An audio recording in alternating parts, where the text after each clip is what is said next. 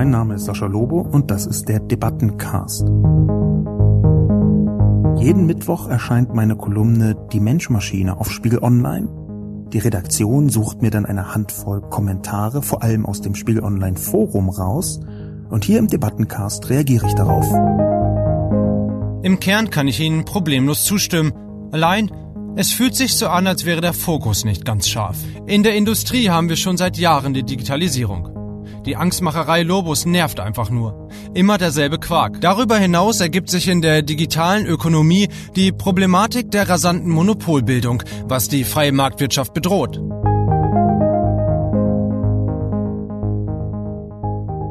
Guten Tag und herzlich willkommen zu einer weiteren Ausgabe des Debatten- und Reflexionscastes. Heute zum Thema Zukunftsgipfel der Bundesregierung vereint in Furcht. Zunächst, wie immer, die Zusammenfassung.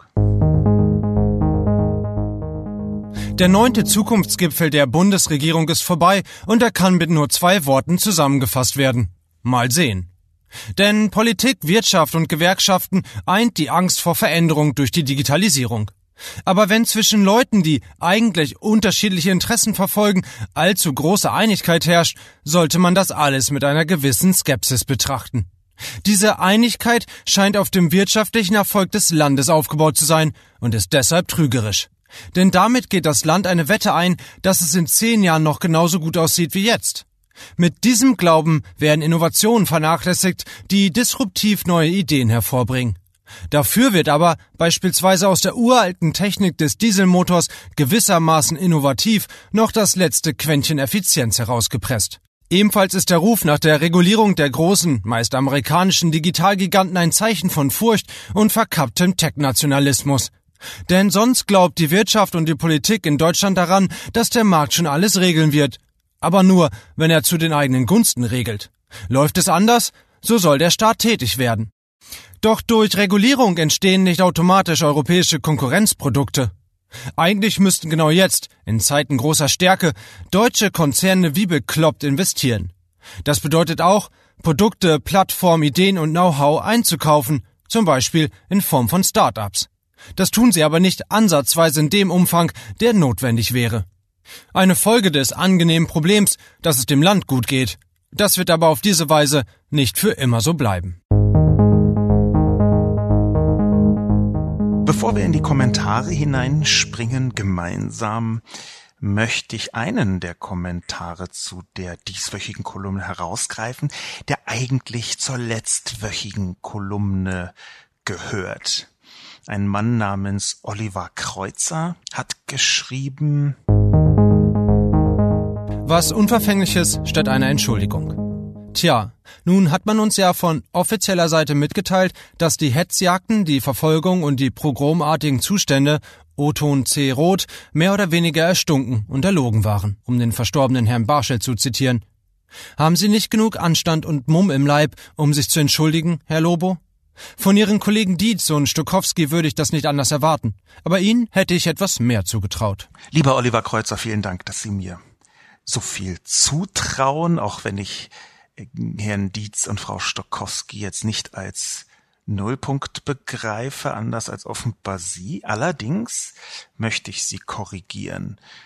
Zum einen habe ich selbst mit voller Absicht nicht von pogromartigen Zuständen gesprochen, denn dazu habe ich keinerlei Bildmaterial gefunden. Es gab auf Twitter mehrere Diskussionen.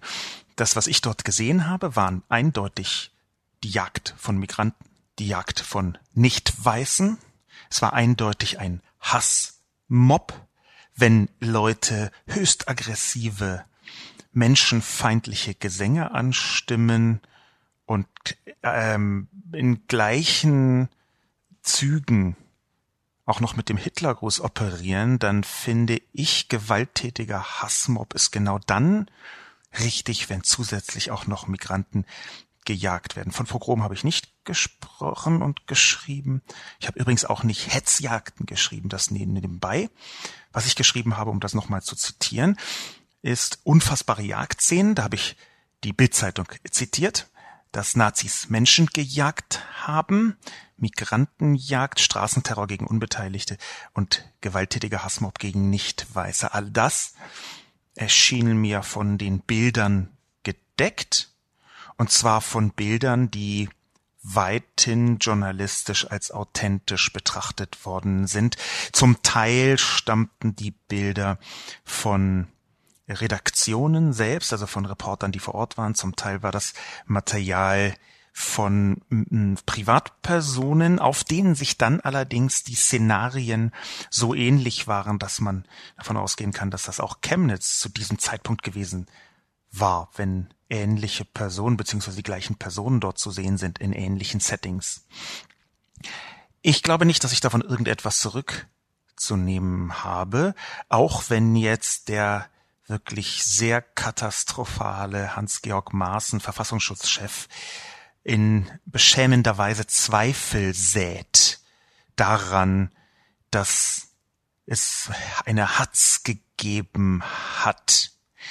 Maaßen sieht keine Beweise angeblich für Hetzjagd in Chemnitz. Er erzählt irgendetwas von gezielten Falschinformationen. Allerdings begründet er das überhaupt nicht. Ich glaube nicht, dass ein Verfassungsschutzpräsident solche Vermutungen anstellen sollte, wenn er nicht konkrete Beweise hat. Und wenn er Beweise hat, dann muss er bei einem so öffentlichen Thema die auch zugänglich machen, nachvollziehbar machen. Alles andere ist aus meiner Sicht politische PR, politische Propaganda sogar.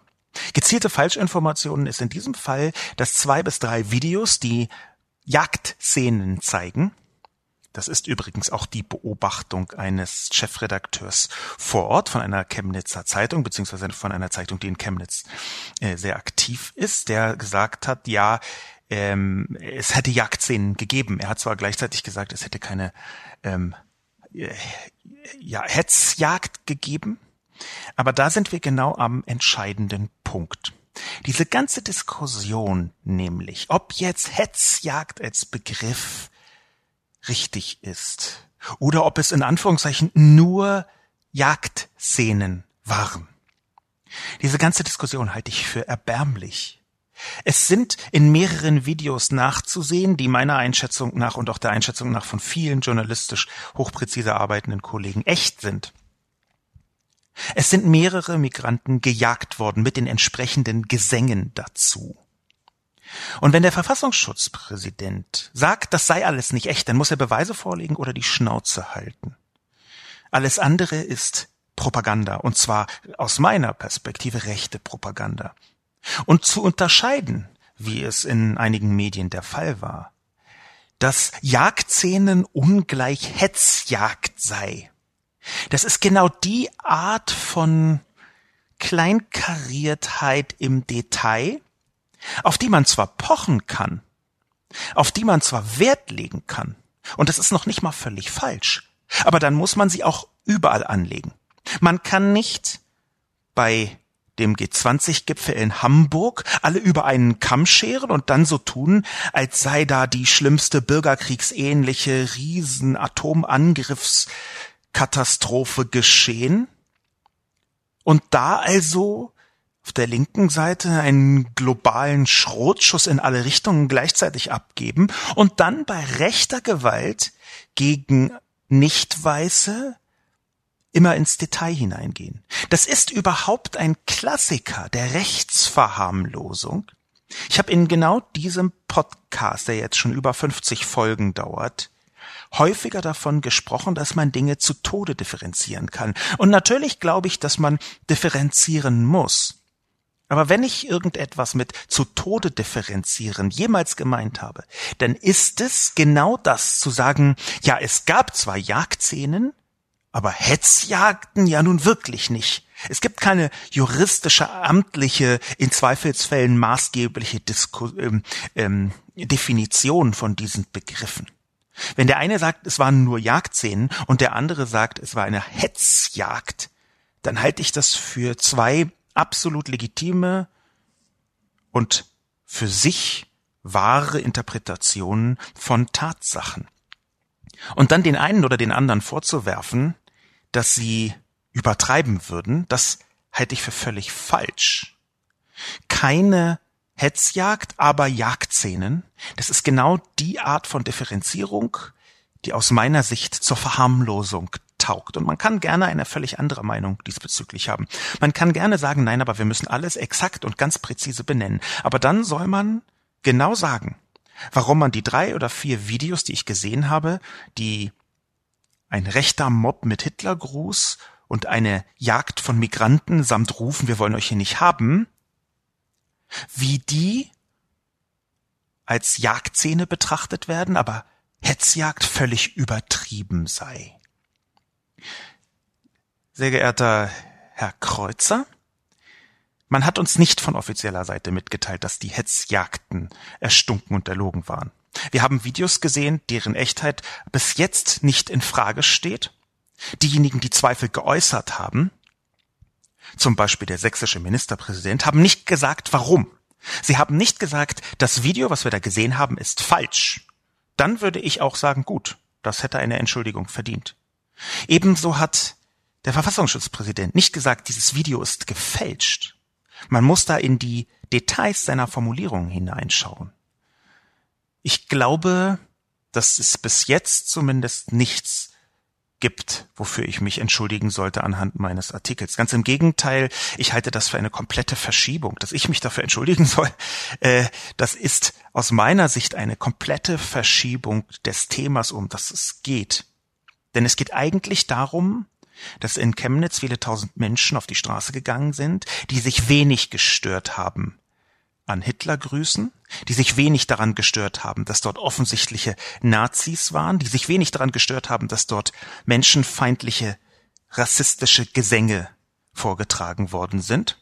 Und die anschließend auch noch sowohl vom sächsischen Ministerpräsidenten wie auch von unserem Innenminister gewordenen Politdebakel Horst Seehofer verteidigt worden sind so ein Hitlergruß, der kann ja mal passieren. Das hat er nicht gesagt, aber das ist das, was ich da zwischen den Zeilen gelesen habe. Aus meiner Perspektive ist das das, worum es gehen sollte, die Essenz, dass wir rechte Mobs auf den Straßen haben, dass es zu Jagdszenen gekommen ist, was ungefähr alle zugeben, die vor Ort gewesen sind und denen ich in einigermaßen nüchterne und objektive Beurteilungsfähigkeit zusprechen würde. Jagdszenen. Und wenn man dann um die Ecke kommt und sagt, Jagdszenen ja, aber Hetzjagd nicht, dann halte ich das für eine Verschleierung viel eher als für eine präzise Berichterstattung. So viel zum Thema letzte Woche. Jetzt zum dieswöchigen Thema, das ich einleiten möchte mit einem kurzen Geständnis.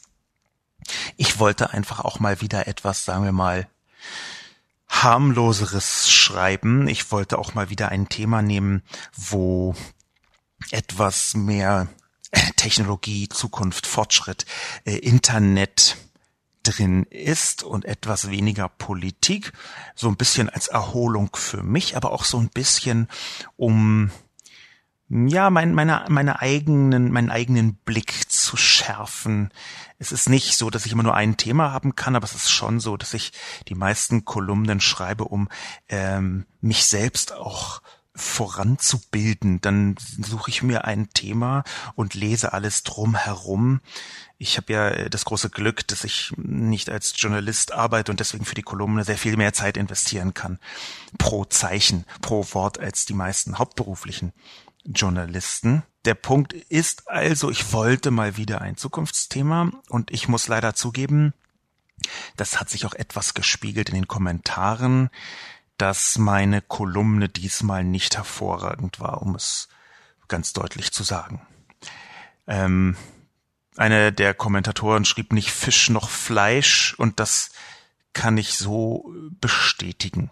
Es ist keine Kolumne, die jetzt in meine persönliche Hall of Fame kommt. Eher im Gegenteil. Es ist etwas pauschal, etwas aussagearm und so ein bisschen, wie soll ich sagen, wenn man eine These aufstellt, wenn es regnet, wird es nass, dann weiß man zwar, dass die These ziemlich richtig ist, sie ist aber gleichzeitig jetzt nicht besonders weiterbringend für alle Beteiligten. Der Punkt ist also, ich habe eine Verschnaufpause von politischen Themen machen wollen, die so in Rechts-Links-Sphären hineingehen, die in Menschen verachtende Sphären hineinstechen zwischen Trump und Chemnitz und habe dabei aber einen etwas zu belanglosen Blick auf die digitale Welt ausgewählt. Interessanterweise ist das ja zum Teil auch Thema in meiner Kolumne gewesen, das äh, Donnernde sowohl als auch. Und das finde ich eben leider in meiner Kolumne auch wieder. Ich habe ja schon gesagt, dass sie nicht überragend gut ist. Konkreter versuche ich aber die einzelnen Punkte dann etwas besser zu äh, thematisieren anhand der Kommentare. T. Matt M. schrieb, Vor lauter Mut darf man die Umsicht nicht verlieren. Herr Lobo ruft hier zum mutigen, offenen Umgang mit unserer digitalen Zukunft auf. Dieser Aufruf und die Kritik am Zukunftsgipfel sind wichtig und richtig. Allerdings tut Herr Lobo das aus der Position eines gebildeten, intellektuellen Kreativen heraus, in der er zu einer Elite gehört, die sich keine Sorgen um ihre Zukunft in einer digitalen Arbeitswelt machen muss. Das trifft aber auf viele Menschen in Deutschland nicht zu. Die Digitalisierung schafft zwar Arbeitsplätze für Gebildete und Kreative, zerstört aber auch viele eher einfache Arbeitsplätze. Nun sind aber manche Menschen zu solcher Kreativarbeit oder höherer Bildung schlicht nicht fähig. Für diese einfachen Leute bleiben in der Digitalisierung dann höchstens noch problematische Beschäftigungsformen wie Amazons Mechanical Turk. Hier täte Herrn Lobo ein Perspektivwechsel gut. Darüber hinaus ergibt sich in der digitalen Ökonomie die Problematik der rasanten Monopolbildung, was die freie Marktwirtschaft bedroht. Das gibt Konzernen wie Google, Apple oder Facebook die Möglichkeit, so viel Kapital zu akkumulieren, dass sie reihenweise kleine Firmen und Startups schlucken. Apple braucht neue Linsensysteme fürs iPhone, schon wird ein Startup für optische Systeme gekauft. Der Facebook Messenger läuft nicht, kein Problem, einfach WhatsApp aufkaufen. Solche Probleme existieren wirklich und dürfen nicht in digitaler Euphorie vom Tisch gewischt werden. Das ist ein sehr guter Kommentar, der wahrscheinlich ohne es zu ahnen, hat T. Matt M., ähm, ohne es zu ahnen, einen wichtigen Punkt erwischt, der zunächst in der Kolumne vorgekommen ist, nämlich ein Fokus auf Arbeit und dann irgendwie wieder so ein bisschen weggefächelt worden ist. Ich habe drei oder vier einzelne Abschnitte wieder gestrichen, wo ich versucht hatte, mich auf die Arbeit zu fokussieren. Und der Grund, warum ich sie gestrichen habe, ist ein vergleichsweise einfacher und simpler. Es ist nämlich so, dass ich genau zu dem Thema, was ich an, schon angefangen hatte zu schreiben, bereits vor einiger Zeit eine Kolumne geschrieben habe. Das passiert mir ab und zu tatsächlich, dass ich eine Kolumne schreibe und auf halbem Weg merke, huch, die habe ich ja schon mal geschrieben. Im Jahr 2012 habe ich sogar eine Kolumne in Abstand von vier oder fünf Monaten fast exakt zweimal geschrieben. Das war fast eine Genugtuung damals, als ich gemerkt habe, oh wow, das, was ich schreibe, ist nicht so situativ, gerade eben aus dem Moment geronnen, sondern das ist ähm, eher aus so einer tatsächlich auch konstanten Einschätzung heraus. Habe ich zweimal die gleiche, fast genau die gleiche Kolumne geschrieben, weil ich es vergessen hatte. Ich habe am 2.5.2018 schon mal geschrieben, das Verschwinden der Mittelklasse. Und der Kommentar, der jetzt kam von Matt, der geht ziemlich präzise in genau diese Richtung, wie ich sie am 2. Mai anlässlich des Tags der Arbeit schon mal beschrieben habe. Denn Matt hat absolut recht in diesem Kontext. Das habe ich jetzt ähm, in der diesmaligen Kolumne äh, offenbar nicht ausreichend präzise durchblicken lassen. Aber Matt hat recht. Ich glaube nicht die ganzen Beschwichtigungen, dass schon keine Arbeitsplätze zerstört werden. Es werden Arbeitsplätze zerstört und es entstehen zwar auch neue. Aber wie ich damals im Mai schon geschrieben habe, in diesem Artikel benannt das Verschwinden der Mittelklasse, entstehen wenige extrem hochbezahlte und sehr viele sehr schlecht bezahlte. Das ist also eine Aufspreizung. Die hat ja Matt hier auch richtig beschrieben dass er vorschlägt, dass ich diesen Perspektivwechsel mal tun sollte. Das ist vollkommen richtig. Ich habe ihn allerdings schon getan. Und dass das in dieser Kolumne nicht durchkommt, das muss ich weniger meiner fehlenden Perspektive zurechnen, als dem Umstand, dass die Kolumne halt nicht überragend war, sondern einfach äh, nicht besonders gut.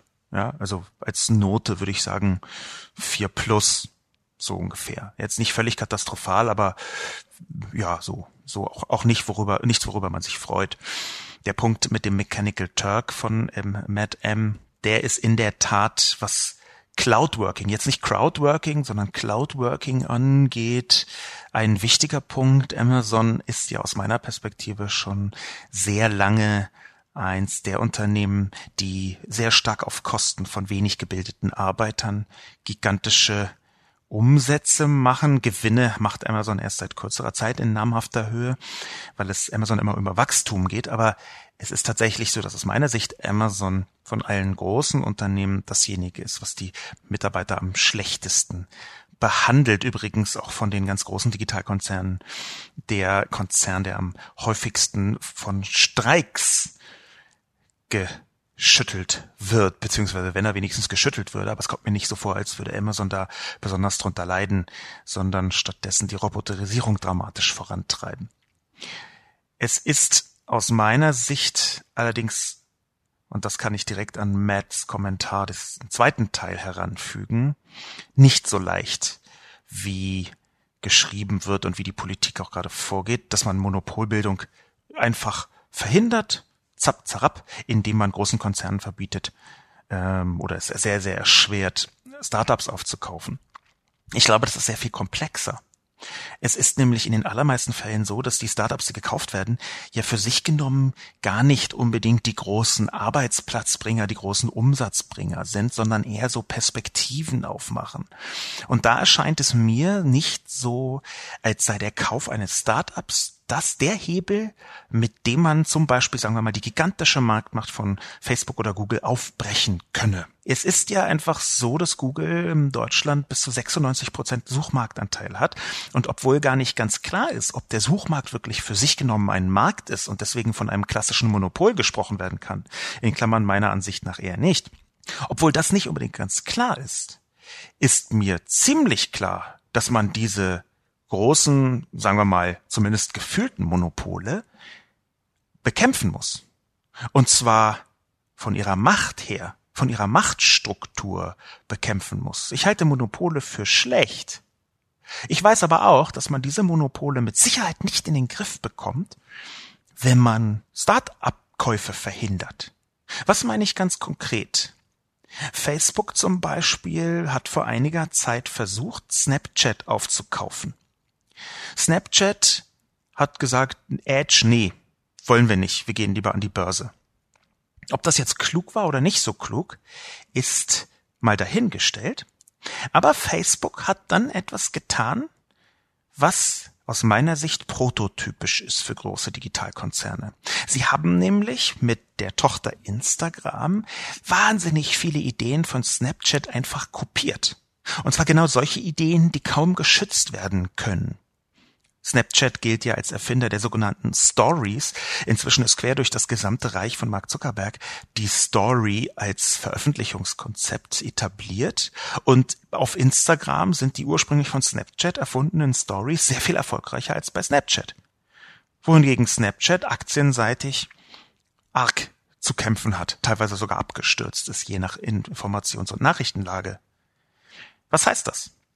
Das heißt, dass wenn man verbietet, platt formuliert, dass große Digitalkonzerne Startups aufkaufen, dann fangen diese großen Konzerne an, halt keine Startups aufzukaufen, sondern zu kopieren. Und das ist eine Entwicklung, die vielleicht noch sehr, sehr viel schlimmer wirken kann, als dass Facebook ein paar Startups kauft. Aus dieser Perspektive glaube ich, muss man andere Lösungen finden. Ich bin ja auch dabei, die Macht großer Konzerne zu beschneiden. Ich halte sie für zu groß. Ich rege mich jeden Tag zehnmal auf darüber, dass Apple in bestimmten Bereichen praktisch keine Konkurrenz hat, dass Google mit dieser unfassbaren Unverschämtheit erstmal Sachen macht und dann sich darum kümmert, was da los ist. Aber ich glaube, dass das nicht so funktioniert, wie im Moment von Herrn Altmaier vorgeschlagen. Ein Mann namens Tanador hat mir eine Mail geschrieben. Ich nehme die nur ausnahmsweise hinein, weil ich die Diskussion eigentlich über eine Öffentlichkeit führen möchte. Ähm, diese Diskussion in der, in der Öffentlichkeit halte ich für sehr viel zielführender und wichtiger und, und auch, auch nachvollziehbarer für alle anderen. Ähm, ich nehme sie trotzdem mit hinein, weil äh, diese Person, dieser Mann namens Tanador, ein paar interessante Punkte einzubringen hat. Guter Treffer, aber kein Bullseye. Im Kern kann ich Ihnen problemlos zustimmen. Allein, es fühlt sich so an, als wäre der Fokus nicht ganz scharf. Weder die Google-Suchmaschine noch Crowdworking sind ein Erfolgsmodell für Deutschland. Ersteres hat eine viel zu lange Durststrecke ohne festverzinslichen Businessplan und letzteres kann keine Facharbeiterlöhne zahlen. Interessanter ist daher vielmehr die Digitalisierung in den Bereichen, in denen wir derzeit vorne liegen und viel Geld verdienen. Anlagenbau, Maschinenbau, Fahrzeugbau, Chemie. In keinem dieser Felder ist Innovation so schnell wie bei MySpace oder wo auch immer sich die Kinder heutzutage rumtreiben. Als ich das erste Mal Tesla Model S gefahren bin, hatte ich Angst, die Sonnenblende abzureißen oder den Türöffner abzubrechen. Klar, die Karre drückt übelst, wenn man Vollgas gibt, allein das reicht auf Dauer nicht. Deutsche Automobilbauer haben schneller Elektromotoren und Batterien eingebaut als Tesla ein sauberes Fahrwerk und anständiges Interieur. In der Industrie macht man über das ewige Buzzword Bingo nur noch Witze. Web 2.0, Industrie 4.0, Digitalisierung. Sobald es in der Tagesschau war, dient es nur noch als Vorlage fürs Bullshit-Bingo. C. Deutsche hassen das Risiko. Da schließe ich mich ein. Ich habe größten Respekt vor Firmengründern, der auch dann nicht abnimmt, wenn die Firma ökonomisch nicht funktioniert. Den Mut hatte ich bisher nicht. Hier brauchen wir viel mehr Anreize und das muss schon in der Sekundarstufe losgehen. Und daher ist auch, eigentlich müssten deutsche Konzerne jetzt investieren falsch. Es müsste heißen, eigentlich müssten Deutsche jetzt investieren. Natürlich nicht die viel zu große Gruppe derer, die gar nicht die Chance haben zu investieren, das ist ein anderes Thema. Aber warum macht die Bundesregierung nicht einen Staatsfonds für Altersvorsorge auf, der als Risikokapitalgeber auftritt? Klar, EU-Regularien und so. Aber dafür haben wir Berufspolitiker, um die Details auszuarbeiten. Die Unternehmer sind meiner Meinung nach schon genug im Risiko. Jetzt ist Michel mal dran. Das sind mehrere sehr interessante Perspektiven von Tanador hier. Ich freue mich natürlich, der Kommentar, den habe ich übrigens leicht gekürzt, aber im Sinnkontext ist es noch, äh, glaube ich, genau die Richtung, die er ausdrücken möchte. Ich freue mich, dass der Kommentar mit einem Lob anfängt, guter Treffer, aber kein Bullseye. Das hatte ich schon gesagt, dass ich das so nicht sehe. Es ist ein äh, Treffer der Sorte, ich ziele mal von hier auf den zehn Meter von mir entfernt stehenden Elefanten und freue mich sehr, wenn ich ihn treffe. Naja, der Punkt, den Tanador anspricht, den ich mit am interessantesten finde, ist natürlich, dass Digitalisierung ähm, in bestimmten Bereichen viel sinnvoller ist in Deutschland als in anderen die Frage, warum jetzt Deutschland, wie oft gesagt wird, unbedingt ein neues Google oder ein neues Facebook äh, hervorbringen muss, ist wirklich eine sehr gute Frage. Ich halte sie auch für gar nicht so leicht beantwortbar. Und Tanado hat recht aus meiner Sicht, wenn er schreibt, dass Anlagenbau, Maschinenbau, Fahrzeugbau, das genau der Bereich ist, der digitalisiert gehört. Chemie zum Beispiel auch. Also genau die Bereiche, wo große Teile des Bruttosozialprodukts überhaupt erst entstehen in den Konzernen, in den mittelständischen Betrieben, die teilweise Weltmarktführer in ihren Nischen sind. Also genau diejenigen, die diesen immensen deutschen Wohlstand ökonomischer Natur, nicht sozialer Natur, ökonomischer Natur herstellen, die Deutschland zu einem reichen Land machen, in Klammern, wo leider nicht alle davon profitieren, Klammer wieder zu. Die Frage ist allerdings, und das ist eine, die immer wieder auftaucht, ob die Einschätzung, dort gäbe es noch keine Digitalisierung, sagen wir Maschinenbau, richtig ist. Im Gegenteil. Das sagt zwar Tanador nicht so, aber ich sehe das da so ein bisschen implizit in seiner Aussage drin. Ich hatte neulich einen Podcast mit Gabor Steingart, dem ehemaligen Handelsblattchef, auch über die Digitalisierung. Er fragte mich dort, ob alles schlecht ist, was digital sei in Deutschland. Und ich, die Antwort war nein. Meine Antwort war nein. Es gibt eine ganze Reihe von Hidden Digital Champions, gerade im Bereich B2B, also Business to Business. Das bedeutet Unternehmen, die ihre Produkte an andere Unternehmen verkaufen. Im Maschinenbau zum Beispiel ist das der Standard die normalen Publikumsmaschinen, die man so kauft, die halten sich ja dann doch in engen Grenzen. Ich weiß nicht, wer von den Zuhörerinnen und Zuhörern mal so eine klassische Stahlpresse für zu Hause gekauft hat. Ich würde sagen, es sind die wenigsten. Und genau in diesem Bereich Maschinenbau ist die Digitalisierung in Deutschland gar nicht so schlecht. Das wäre sogar so der Bereich, diese Begriffe Industrie 4.0, die da so rumgeistern, es wäre sogar so der Bereich, wo ich am ehesten im Digitalisierungskontext auf Deutschland Geld wetten würde. Warum? Das hängt damit zusammen, dass die Digitalisierung in diesen Bereichen häufig sehr viel strukturierter abläuft. Das sind nicht wie, sagen wir mal, im Smartphone-Bereich oder im Social-Media-Bereich komplett neue Produkte, die irgendwann aufpoppen. Sowas wie ein Messenger, den gab es in der Form für Smartphones einfach vor zehn Jahren noch nicht, beziehungsweise nicht in der Breite. Aber eine Stahlpresse gibt schon recht lange. Und jetzt gibt es natürlich neue Geschäftsmodelle in diesem Bereich. Ich glaube, dass die Plattformökonomie auch den Bereich der Stahlpressen dramatisch verändert wird. Aber am Ende wird das Stahl doch auch gepresst. Und natürlich kann man jetzt argumentieren, hier gibt es noch mit ähm, 3D-Druck einen Bereich, der eventuell Teile des Stahl, und das mag alles sein. Und ich glaube auch, dass das so ist. Aber zum einen sehe ich, dass die Entwicklung in diesen Bereichen sehr viel langsamer ist. Und zwar gerade, weil zum Beispiel die Marktzyklen bei Maschinen viel, viel größer sind als bei den sogenannten ähm, Konsumentengütern. Und zum Zweiten ist hier Deutschland schon ziemlich digital. Was die Automatisierung von Produktion angeht, ein wichtiges Thema der Digitalisierung, da kann man das an ganz simplen Fakten erkennen. A, eine der wichtigsten deutschen Robotikfirmen KUKA wurde vor einiger Zeit nach China verkauft. Das wäre nicht passiert, wenn China oder Kalifornien schon so wahnsinnig viel weiter wären und Deutschland so gar keine Schnitte in diesem Bereich machen würde. B, zweites Beispiel, in dem Moment, wo es bei Tesla wirklich drauf ankam, haben sie für ihre Produktion ein deutsches Produktionsunternehmen hinzugekauft. Tesla leidet ja nicht an Geld, Mangel schon allein dadurch, dass sie A an die Börse gegangen sind und B im Hintergrund eine Vielzahl von Menschen haben, die große Hoffnungen in Tesla rein projizieren. Ich glaube übrigens nicht ganz unberechtigt, das nur nebenbei. Aber Tesla kauft ein deutsches Produktions- und Fertigungsunternehmen. Das zeigt ja, dass genau in diesem Bereich Deutschland schon recht weit ist. Der Punkt ist aber, dass trotzdem ich nicht der Meinung bin von Tanador, dass deutsche Automobilbauer viel schneller Batterien und Elektromotoren eingebaut haben werden als Tesla ein sauberes Fahrwerk. Zum einen ist diese Fixierung auf die Präzision von Automobilen, was zum Beispiel sauberes Fahrwerk und anständiges Interieur angeht, aus meiner Sicht eine sehr deutsche Angelegenheit ja, dass das diese Spaltmaßfetisch, der, der Spaltmaßfetisch, der ist so ein klassisches Ingenieursding im Ingenieursland Deutschland.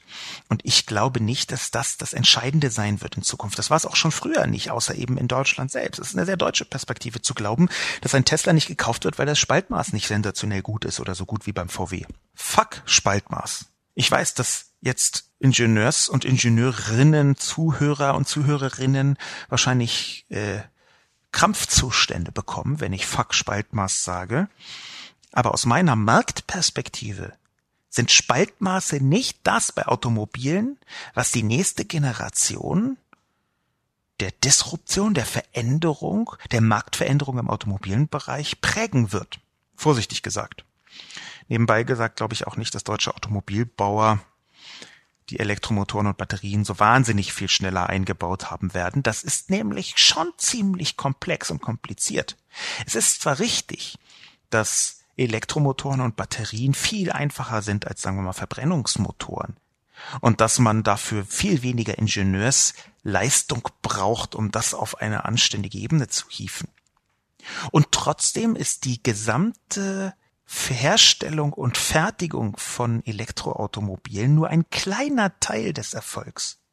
Die Infrastruktur wird ungleich wichtiger, die Software wird dramatisch wichtiger. Es ist kein Zufall, dass man ähm, Tesla immer als das Smartphone auf Rädern bezeichnet. Das hängt auch damit zusammen, dass das Interface für ein Auto sehr viel wichtiger wird. Die Software gewinnt dramatisch an Relevanz. Und da sehe ich, dass das nicht so leicht aufzuholen ist Ich habe mich häufiger mit Autosoftware auseinandergesetzt, teilweise auch beruflich mit Autosoftware auseinandergesetzt und muss ehrlich sagen, die allermeisten deutschen Autosoftwares sind ein komplettes Debakel, grauenvoll, ganz, ganz schlimm. Ich habe übrigens 2013 schon öffentlich gefordert in einem Vortrag auf der Republika, dass VW ein Softwarekonzern werden müsse. Das sind sie dann ja auch auf eine Art, nicht so wie ich das dachte, dass es richtig sei.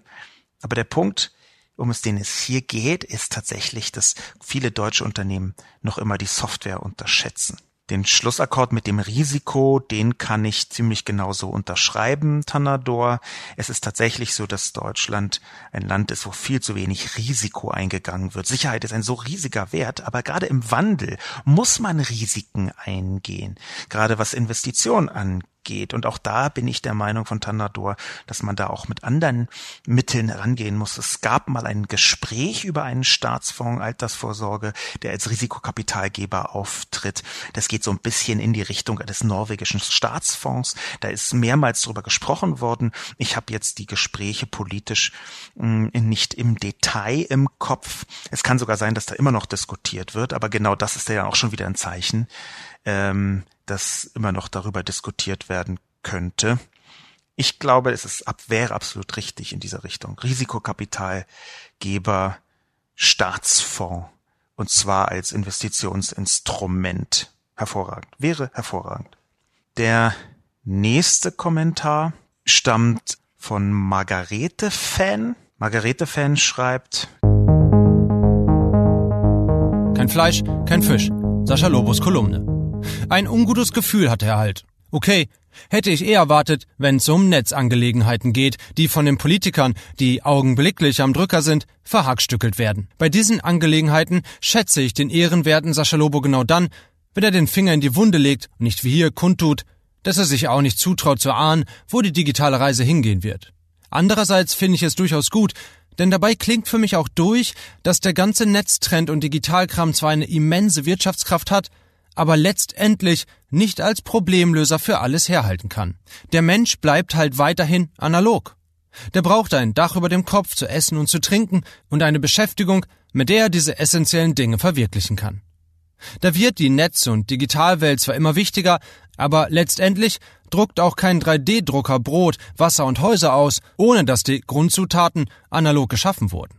Mir zumindest ist in der Kolumne zu viel Konkurrenzdenken im Spiel. Es kann nur einen geben, wird noch die Lösung werden können. Möglichst viele mitzunehmen, ob digital oder analog, sollte das globale Bestreben sein. Ansonsten wird analog wie digital problematisch bis gar kriegerisch bleiben. America First mit Germany First zu beantworten, taugt jedenfalls aus meiner unmaßgeblichen Sicht zu gar nichts. Meine Nachfahren wird's jedenfalls nicht helfen können.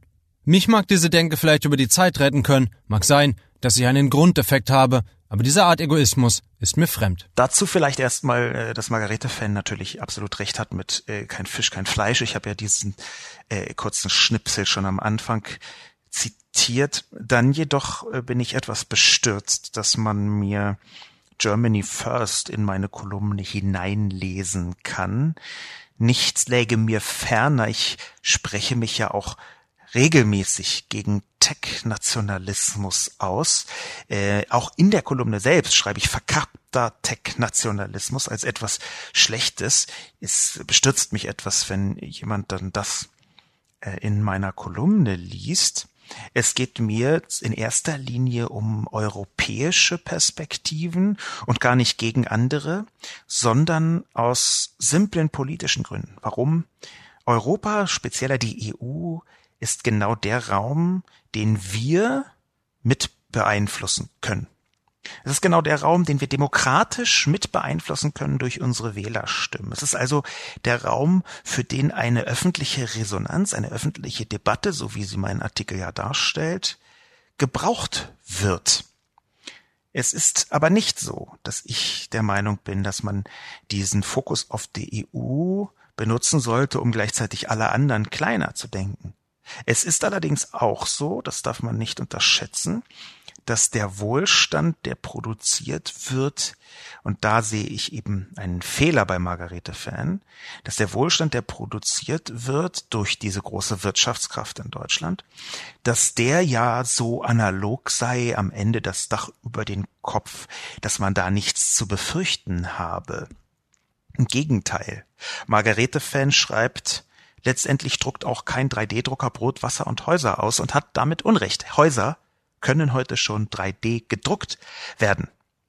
Das gibt es als sehr interessantes Geschäftsmodell sogar in Schwellenländern vor allem und teilweise auch anderen sehr armen Ländern, wo die Infrastruktur fehlt, dass Häuser ausgedruckt werden.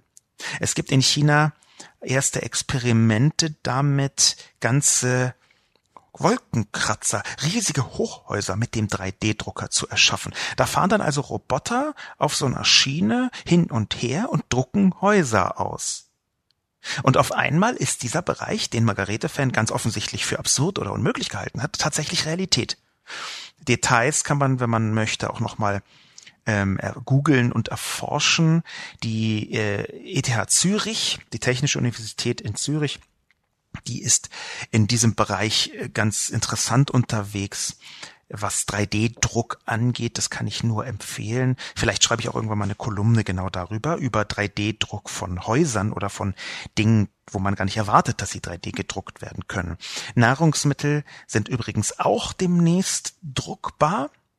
Das heißt auch der zweite Punkt von Margarete Fenn, 3D-Drucker kann kein Brot, ist nicht richtig.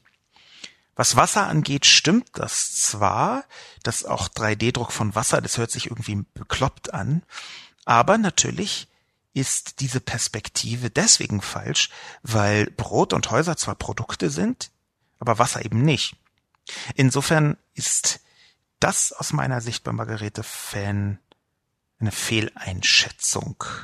Trotzdem hat er natürlich leider damit recht, dass ich nicht so richtig Fisch oder Fleisch in der Kolumne, aber das hatten wir jetzt ja schon zwölf Mal in diesem Podcast. Als abschließenden Kommentar möchte ich den von Tomlex27 mit hineinbringen. Tomlex27 schreibt Die Digitalisierung kommt nicht, sie ist schon da. Meine Güte, was ein Hype um nichts. In der Industrie haben wir schon seit Jahren die Digitalisierung. Die Angstmacherei Lobos nervt einfach nur. Immer derselbe Quark. Auch Industrie 4.0 ist übrigens eine Erfindung deutscher Unternehmen. Wir haben kein Google, kein Apple etc. Dafür haben wir Tausende von Industrieunternehmen und Mittelständlern, die schon längst an der Bushaltestelle vorbei sind, an der Lobo und viele Politiker immer noch stehen und sich wundern, warum die nicht abgeholt werden. Kann vorkommen, wenn man noch nie in seinem Leben in einem richtigen Betrieb gearbeitet hat, keine Ahnung hat, was dort abgeht und diesen dann auch noch als hinterwälderisch abtut. Gilt besonders für Lobo, der meint, sich zu allen Themen äußern zu müssen. Da muss doch auch einmal intern drüber beim Spiegel geredet werden. Ich habe eine viel bessere Idee. Das ganze Geld in die Ausbildung unserer Kinder stecken, damit meine ich nicht den schwachsinnigen Ausbau mit PC-Infrastruktur etc. Die braucht man nämlich erst einmal nicht, wenn man das ABC erlernt, das kleine Einmaleins und so weiter. Das nennt man Basics und diese Selbstverständlichkeiten beherrschen unsere Kinder nicht. Gute Lehrer einstellen, gut bezahlen, aber den Beamtenstatus aufheben. Lehrer, die Bock haben und nicht die Graupen, die dafür gesorgt haben, dass Deutschland gerade mal mittleres Mittelfeld im PISA-Vergleich ist. Wer später zu dumm zum Lesen und Rechnen ist, versteht auch später die digitale Welt nicht, krebst nur an der Oberfläche mit Apps im digitalen Ozean herum und wird von denen, die das können, weil es die sind, die auch Programmieren und sowas wie Basics mitbekommen haben, ausgenommen wie eine Weihnachtsgans. Wissen ist Macht. Wissen vieler festigt Demokratien, gibt Selbstvertrauen in sich und der Gemeinschaft. Dem kann kein fehlgeleiteter Kolumnist erzählen, dass hier alles scheiße ist. Was nicht mal ansatzweise stimmt. Deutschland ist Exportweltmeister und wird es noch lange bleiben, weil dessen Unternehmer nicht auf den tranigen Staat warten, sondern selbst aktiv geworden sind und ihr Glück und Können selbst in die Hand genommen haben. Die brauchen dafür keinen Lobo, der in seinem ganzen Leben, um es mal ganz platt zu sagen, noch nicht mal eine Schippe in die Hand genommen hat. Der Sascha, nee. Ja, meine Güte, Tomlex27. Das ist doch jetzt etwas merkwürdig, dass Sie mir vorwerfen, keine Ahnung zu haben von den Sachen, die ich rede, und Sie reden von mir und haben von mir nicht die geringste Ahnung. Ich arbeite nur nebenberuflich als Kolumnist. Ich schreibe eine Kolumne in der Woche und ich nehme mir dafür sehr viel Zeit, aber das macht ungefähr ein Prozent meines Verdienstes aus. Den Rest verdiene ich bei genau den Unternehmen, die Sie beschrieben haben. Mit denen bin ich in intensiven Gesprächen. Für die mache ich Projekte und bei denen mache ich zum Teil besondere Formen der Beratung. So ganz klassische Beratung mache ich gar nicht, aber ich halte Vorträge, ich mache Workshops zu genau diesem Digitalisierungskontext. Das, was Sie mir unterstellen, habe ich einfach beim besten Willen nicht geschrieben. Ich habe sogar häufiger darüber geschrieben, dass wir die Digitalisierung bereits haben.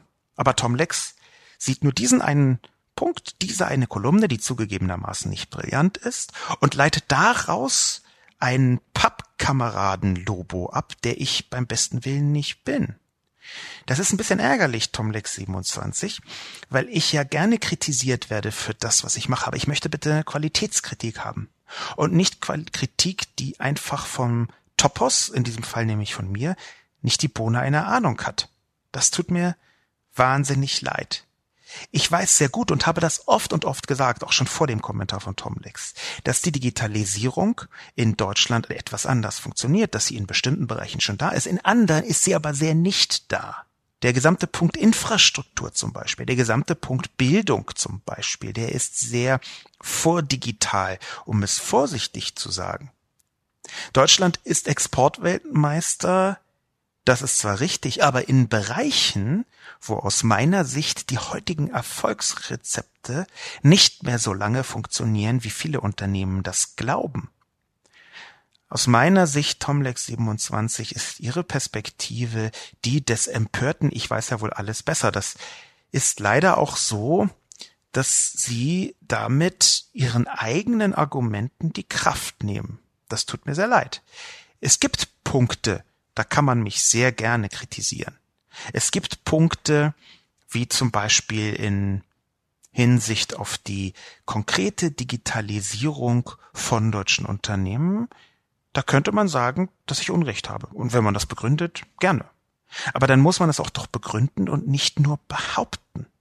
Und was Sie tun, Tomlex 27, ich hoffe, dass Sie äh, 27 Jahre alt sind oder gewesen sind zum Zeitpunkt der Eröffnung und nicht 1927 geboren. Weil dann, wenn sie das wären, nämlich noch einigermaßen jung, dann würde sich auch erklären, warum der Ton des, das ja alles ganz einfach sich durchzieht. Ich glaube nicht, dass alles so einfach ist. Das ist ja auch einer der Gründe, warum ich in diesem Bereich so ein bisschen versuche, eine gewisse eigene Unsicherheit mit an den Tag zu legen. Der Vorkommentator Margarete Fan hat das skizziert. Insofern ist aus meiner Sicht Tom Lex jemand, der wahrscheinlich einfach mich doof findet und dann einmal so eine Generalkritik drüber bürstet. Und ich glaube einfach nicht, dass das weiterführt. Ich glaube einfach nicht, dass das sinnvoll ist, sich auf dieser Ebene auseinanderzusetzen. Man muss doch nur einfach und dann das und man könnte doch, das andere ist alles schwachsinnig. Erstmal ABC, man braucht das Digitale nicht, wenn man eins mal eins und so weiter. Ich glaube, dass diese Basics, die laut Tomlex angeblich unsere Kinder nicht beherrschen, dass die natürlich auch digitale Komponenten haben. Beamtenstatus, einfach den Beamtenstatus aufheben, gute Lehrer einstellen, gut bezahlen. Das zeigt in dieser Plattheit der Forderungen, lieber Tom Lex, dass sie sich mit dem Bildungsmarkt, mit dem Bildungsarbeitsmarkt und mit dem Bildungssystem sehr wenig beschäftigt haben. Lehrer, die Bock haben. Wir haben, wenn Sie mal 40 Millisekunden anfangen zu recherchieren, einen dramatischen Lehrermangel. Und dieser dramatische Lehrermangel, der ist ein wichtiger Teil des gegenwärtigen Bildungsnotstands. Man kann sich darüber streiten, ob das den Begriff Notstand verdient oder nicht. Aber Ihre Forderung, Tom Lex, gute Lehrer einzustellen, die ist in dem Fall nicht besonders sachkundig, wo wir fast gar keine Lehrer haben. Wenn man jetzt auch nur, nur, die Guten einstellen würde, dann würde zum Beispiel das Land Berlin nicht längst dazu übergegangen sein, aktiv Quereinsteiger anzuwerben. Also Menschen, die mit einer kurzen Schulung lehren, Grundschüler lehren, Schüler lehren, obwohl sie keine Lehrerausbildung haben, keine pädagogische Ausbildung. Wenn man jetzt auch noch nur die guten Lehrer einstellt, vor allem wer soll das denn sein, dann ist das aus meiner Sicht ein Hirngespinst, eine komische Traumperspektive in einer Welt, die so nicht existiert. Das tut mir wahnsinnig leid. Der Punkt aber, den tatsächlich Tom Lex richtig gefunden hat, also der Punkt, wo ich sagen würde, stimmt, ist, dass wir kein Google und kein Apple haben, sondern tausende von Industrieunternehmen und Mittelständlern und dass die schon sehr weit in der Digitalisierung sind. Das allerdings steht nicht in der Kolumne, das habe ich schon häufiger geschrieben. Zum Schluss vielleicht auch noch mal eine kurze hm, sagen wir mal, Präzisierung von dem Punkt, den Tom Lex am Anfang gebracht hat. Industrie 4.0 ist eine Erfindung deutscher Unternehmen. Das ist so nicht richtig. Der Begriff Industrie 4.0 wurde von einem Abteilungsleiter des Wirtschaftsministeriums erfunden und geprägt. Industrie 4.0 war zu einer Hannoveraner Messe für die ich schon gearbeitet habe übrigens, in Klammern. Der Begriff war Industrie 4.0, war zu einer Hannoveraner Messe eine Art PR-Instrument der Bundesregierung für und mit Unternehmen des Wirtschaftsministeriums, um genau zu sein. Dort ist Industrie 4.0 entstanden und inzwischen ist es weiterhin adoptiert worden in Deutschland, aber in anderen Ländern gibt es dafür Begriffe wie Industrial Internet, in den Vereinigten Staaten zum Beispiel. Das Internet der Dinge, also IoT, Internet of Things, ist etwas, was in vielen Bereichen sehr stark hineinlappt in Industrie 4.0. Das eine Erfindung deutscher Unternehmen zu werden, zu, zu nennen, ist aus meiner Sicht nicht richtig. Dass dort deutsche Unternehmen sehr weit sind, stimmt dann allerdings wieder. Der letzte Kommentar, den ich hier besprochen habe, war so ein bisschen, sagen wir mal, divers qualitativ aufgestellt. Aber vielleicht ist das ja auch genau das Richtige bei einer Kolumne, die für sich genommen schon nicht überragend war. Insofern möchte ich mich so ein bisschen halb entschuldigen. Gibt es das? Wenn nicht, dann erfinde ich das einfach. Ich möchte mich halb entschuldigen für meine Kolumne, die nicht so gut war, wie ich es eigentlich von mir selbst erwarte. Ich möchte mich bedanken für die trotzdem ziemlich substanziellen und weitreichenden und hochqualitativen, größtenteils hochqualitativen Kommentare, die gekommen sind. Und ich überlege, ob ich zu diesem ganzen Thema Investition und Zukunft, Digitalisierung der deutschen Industrie einfach in ein paar Wochen nochmal eine Kolumne schreibe die etwas präziser und etwas deutlicher mit einer klareren These und einer klareren Aussage versehe. Mein Name ist Sascha Lobo. Mit diesem Zugeständnis möchte ich mich fürs Zuhören bedanken. Bis zum nächsten Mal.